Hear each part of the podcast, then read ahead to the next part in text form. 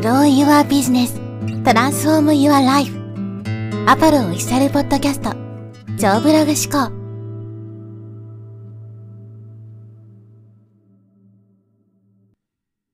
はい、えー、こんにちは、ポロです。今日はですね、今日もまだ見る誰かのためにという話をしていきます。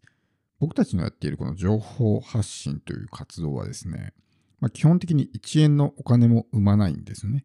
だからこうお金がモチベーションになっている人ほど途中でやめてしまうっていう傾向が強いです。まあ、どんなにやってもね、全然稼げないっていうふうになるから、まあ、この労力に見合っただけのですね、結果が得られないっていうことで、まあそこで心が折れてね、やめてしまうことになるわけですけど、もちろんね、最終的にはお金をつなげていきたいっていうのはね、誰しもそういう目的を持っててもいいと思いますし、まあ、決してそれは悪いことではないので、お金をモチベーションにすること自体にですね、問題があるわけではないんですけど、やっぱりそこだけにですね、フォーカスしてしまうと、どうしても結果がね、出なかった時に、こう、まあ、心がね、折れてしまう。途中で諦めてしまうっていうことになるわけです。で僕たちのやっているこの情報発信という活動はですね、まあ、ボランティアみたいなもんなんですね。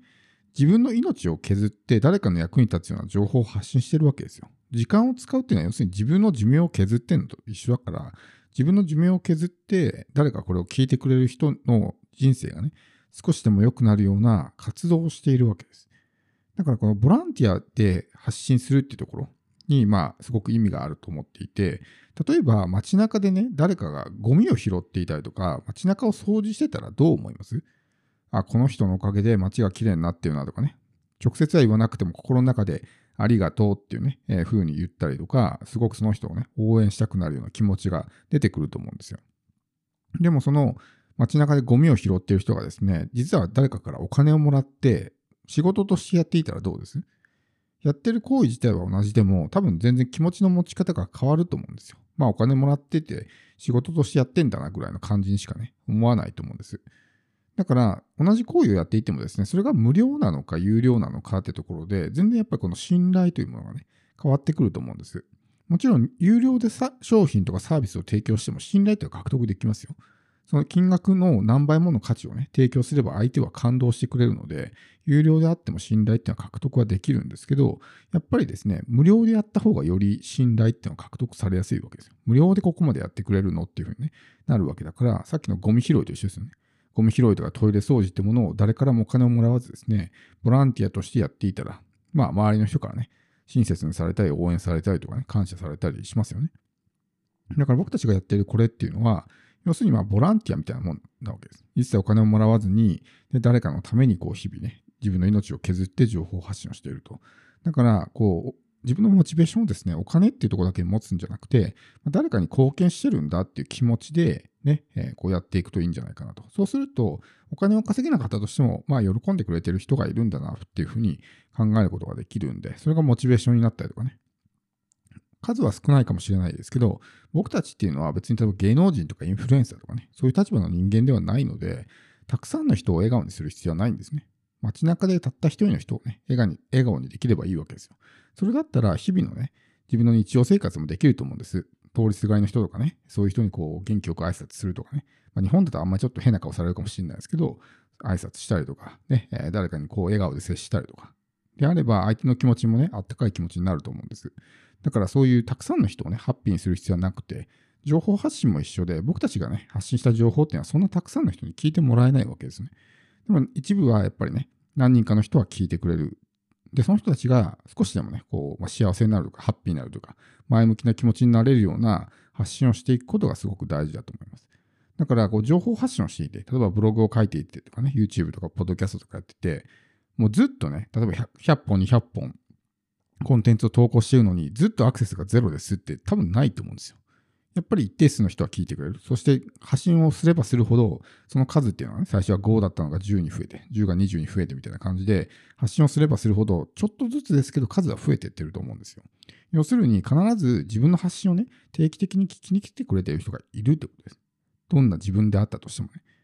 らその人たちが少しでもハッピーになるような発信をしていくことがすごく大事なんじゃないかなと。それをモチベーションにしてやっていけばですね、途中で心が折れるようなこともなくなるでしょうし。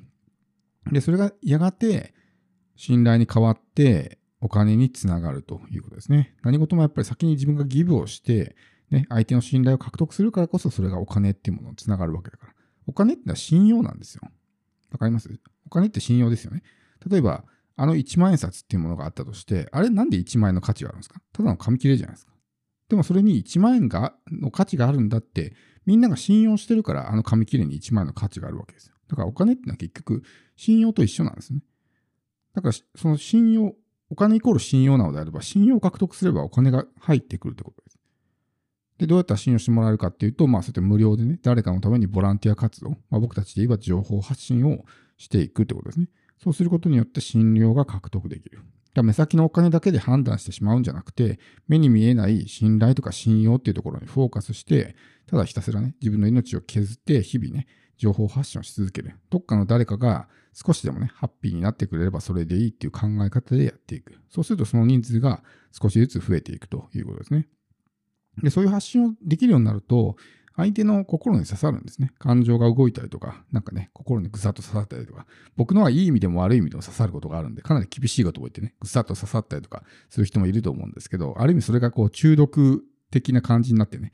こう病みつきになって聞くみたいな人もいると思うんですけど、要するにそういうメッセージ性の強い発信っていうものは、やっぱりね、相手の心に響くことが多いので、何のメッセージもないでですね、ただ情報を発信してるだけみたいなものっていうのは、まあ、心が動かないわけですね。だからそういう相手の心に刺さるようなメッセージを発信していくっていうのがですね、よりこうエンゲージメントを濃くして、相手がこう継続的にね、自分の発信を聞き続けてくれるっていうようなことにつながるので、何かしらのそういうメッセージを、まあ、自分の中に織り交ぜていく。まあ、自分の価値観とかね、そういったものを発信していけばいいと思うので、それを伝えていって、まあ、少しでもね、一人の人でもそれで救うことができたらなっていう感じでやっていくとね、いいんじゃないかなと。で、そういった思いっていうのはやっぱりね、相手に伝わりますし、なんかこうお金儲けたいからね、なんとなく、まあ義務感でやってますみたいなね。例えばもう発信することないから今日適当にネットで落ちる情報をパクってね、コピペして発信したらみたいな。っていうのはやっぱり相手に伝わったりしますからね。そういう発信じゃなくて、ちゃんとね、自分の言葉で自分の思っていることを発信しましょうってことです。別にそれが大した内容じゃなくてもいいんですよ。自分がね、思ってることをただ言うだけでも、どういう捉え方をするかっていうのは人によって変わるわけなんで、そんなの大したことないよっていうふうにね、考える人もいれば、ね、あ、この人のいいことすごいためになったなとかね、すごくなんか元気が出てきたなみたいな。情報自体のレベルは高くなくても、それで相手がね、ちょっとでも元気になったら、十分価値はあると思うんですね。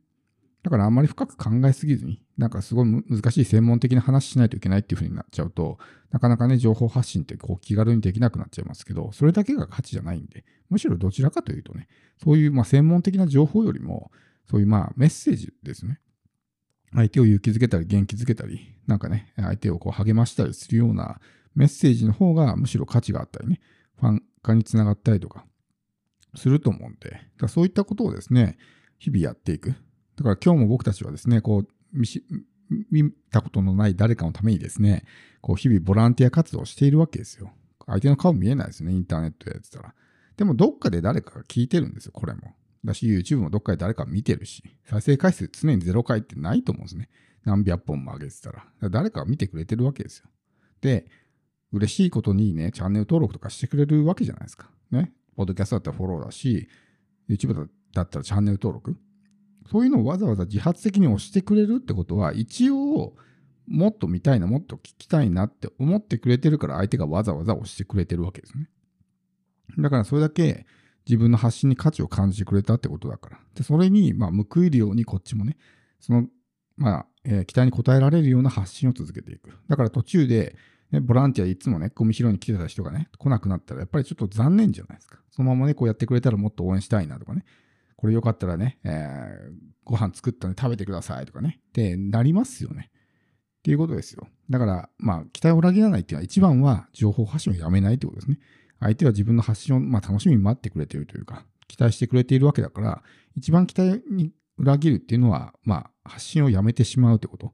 残念に思ってしまうと思うので、ね、途中で発信をやめることなく、とにかく続けていくっていうのはね、大事だと思いますし、まあ、そういうのをこう無料でコツコツとね、全然こう、お金につながらなくてもやっていくっていうのが実は信頼につながっていると。もしこのね、僕が日々やってる情報発信をお金もらってやってたら、多分信頼にはつながらないと思うんですよ。ただお金もらってるからその対価としてやってるだけに過ぎなくなっちゃうんでね。だから無料でやるからこそそこにね、すごくまあ意味があるというか、ね、信頼が獲得できることだと思うので、無料の情報発信こそですね、どんどん積極的にやっていくっていうのが大事じゃないかなと思います。